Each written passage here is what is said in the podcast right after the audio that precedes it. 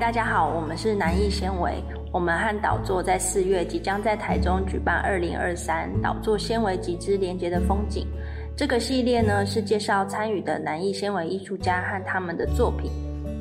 导座长期关注公益创作者，也投注了很多心力，让年轻的手艺人可以被看见。南艺纤维来自国立台南艺术大学应用艺术研究所纤维组，我们使用各种不同纤维媒材进行创作。这次导座市集中集结了不同纤维的创作形式和工作坊。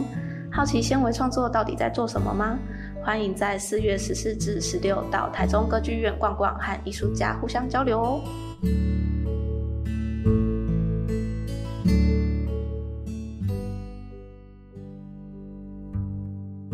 Hello，大家好，欢迎收听今天的节目，我是四慧。我们今天邀请到了南艺纤维组硕一的新生侯冠廷，耶！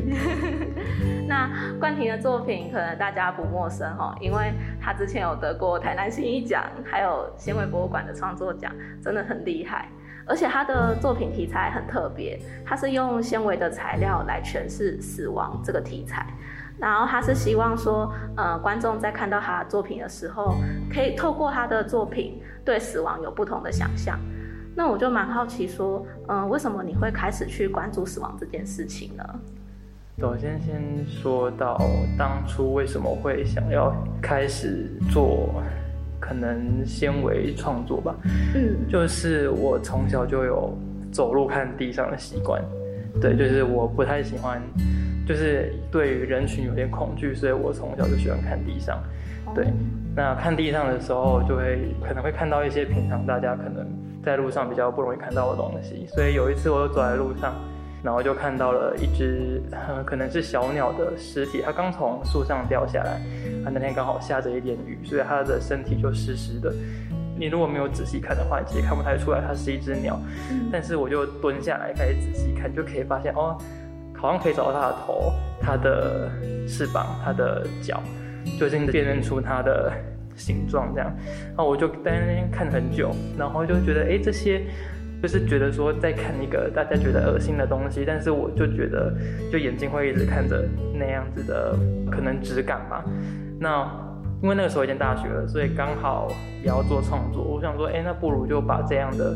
题材或是这样的质感带入我的创作，因为我大学是水墨组的，所以。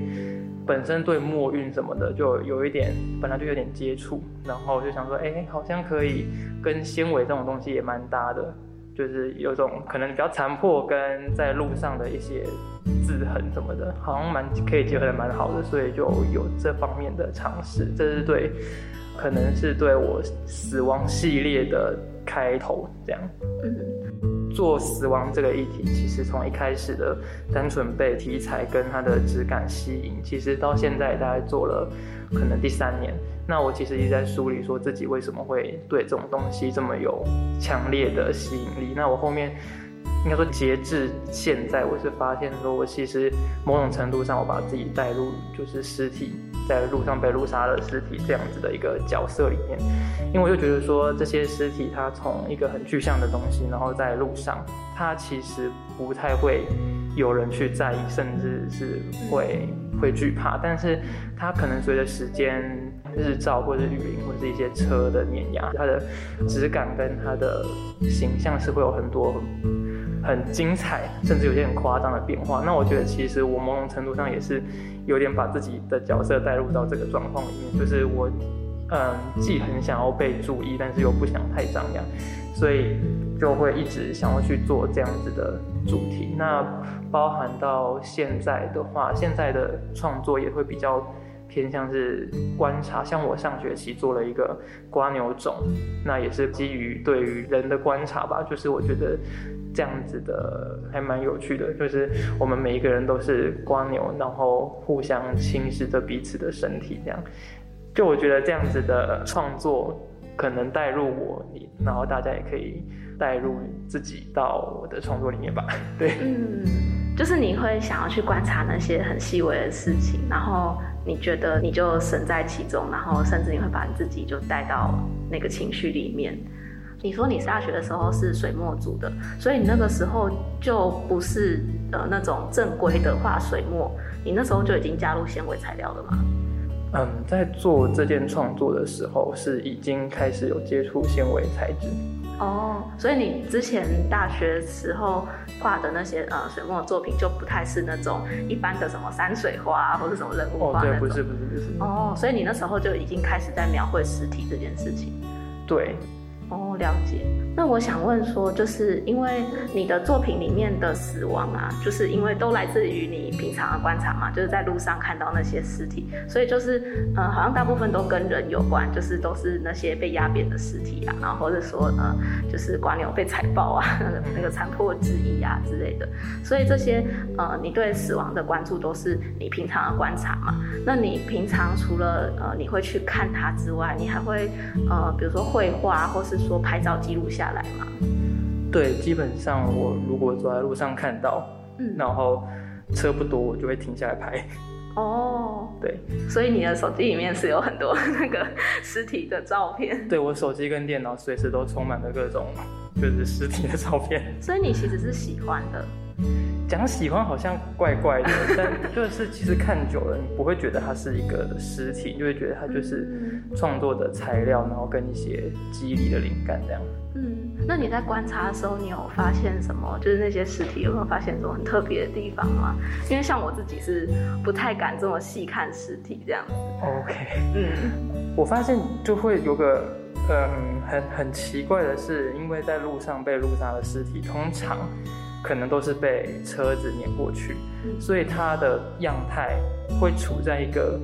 你知道它是什么，但是你又不太确定它的哪些部分，比如说你辨认不出它的头在哪里，嗯，它的可能脚看得到，可能尾巴看得到，可是中间身体的那一些部分，你原本对于可能鸟的想象，哦，它的翅膀、它的肚子在哪边，在那个路沙的状态下是完全看不出来，嗯，对，所以它它就是有一点。就是又抽象又很具象，就是你可以知道它是什么，但是你又不太确定它是什么的状态。那其实也跟它的死亡的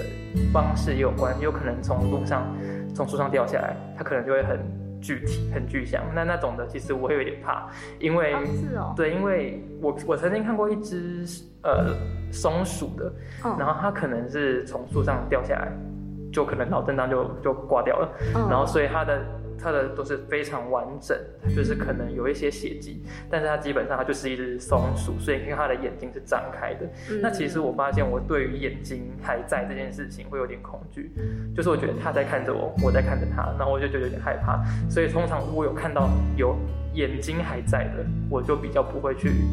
打扰人家。哦，所以像那种标本类的你就不太行。对，其实标本我就觉得有点。可怕对我来讲，哦，对，但实体就是没有眼睛，没有接触，就觉得好像还好。它反而很抽象，可是它血肉模糊，你就可以接受这样。对我，我我就是对它的血肉模糊是我欣赏的地方。嗯，了解。对啊，你在你的作品中就是描绘那个尸体的那些血肉模糊的地方啊，我觉得你把它做的很唯美，就因为你会用很多就是比如说像纱布或是珠珠或是绣线，然后或是用一些墨晕去染色，然后就把它呈现的就是很漂亮。反而那个尸体会，我我不敢看平一般的尸体，但是我会喜欢看你的作品，就是明明你的作品是尸体，可是它却会让人一看再看那种可以细细观察的样子，这样。所以就是我很好奇，说为什么你会运用到纤维材料？然后，然后你有没有用过什么？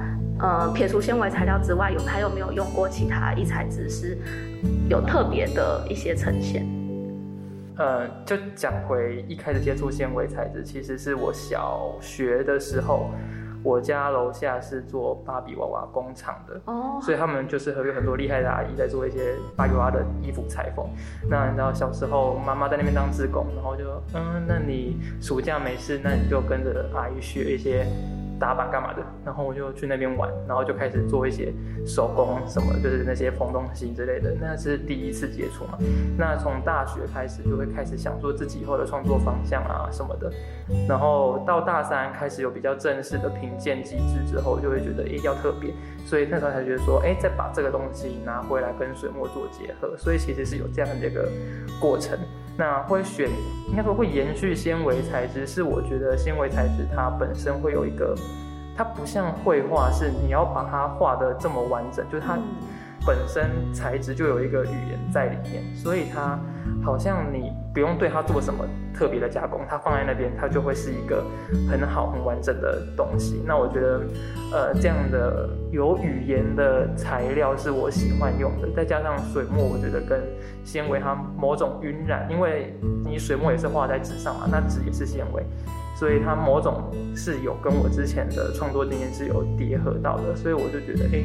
有再继续创作下去的，嗯，尝试的必要，所以就是有继续创作到现在。那至于有没有跟其他的材质做结合，目前好像还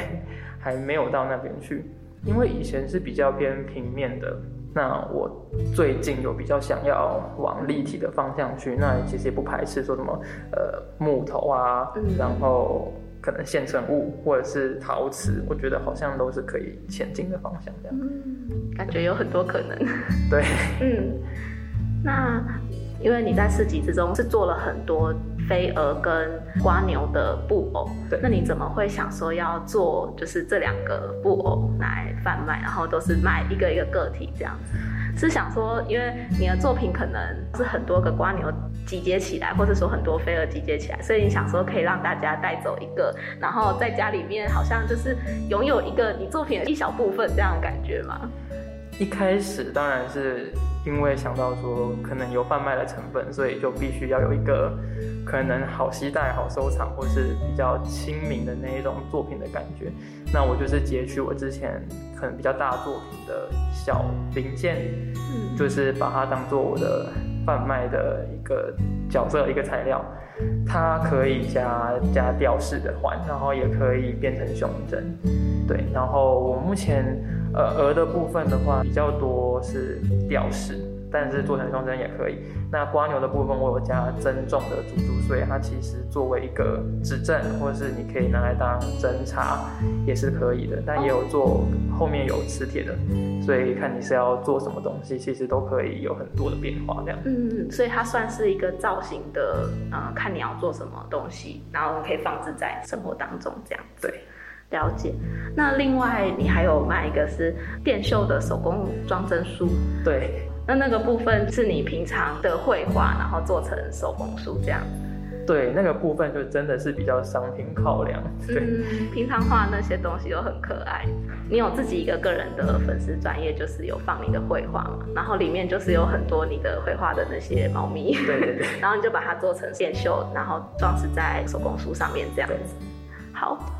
那我们今天访问就差不多到这边。那谢谢冠廷分享他对于死亡的观察和见解，让大家可以用不同的方式来看待死亡这件事情。那再次宣传一下，冠廷在导作自己中会贩售很多他制作的瓜牛布偶跟飞蛾布偶，然后还有他电绣的手工书哦。那每一件都是手工制作的，独一无二的。那导作四集的时间是在四月十四至十六号的早上十点半到下午六点。